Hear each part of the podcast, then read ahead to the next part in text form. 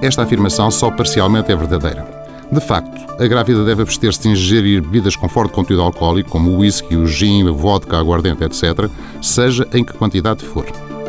Apesar de não estar determinada qual a dose diária de álcool a partir do qual existe o risco de ocorrerem efeitos perniciosos sobre o feto ou a evolução da gravidez, sabe-se que a ingestão de uma ou mais bebidas de alto teor alcoólico por dia se associa à restrição do crescimento fetal e a baixo peso do recém-nascido. Pelo contrário, não há dados que comprovem que esses efeitos se verifiquem nas grávidas que bebem ocasionalmente um simples copo de vinho. Assim, se está grávida e lhe apetecer beber um copo de vinho ao fim de semana ou num dia festivo, não fique com remorsos, pois o seu bebê não irá ser afetado por isso. Mas lembre-se, um copo é um copo e um dia não são dias. Para mais informações, consulte a página do Facebook do programa Harvard Medical School Portugal.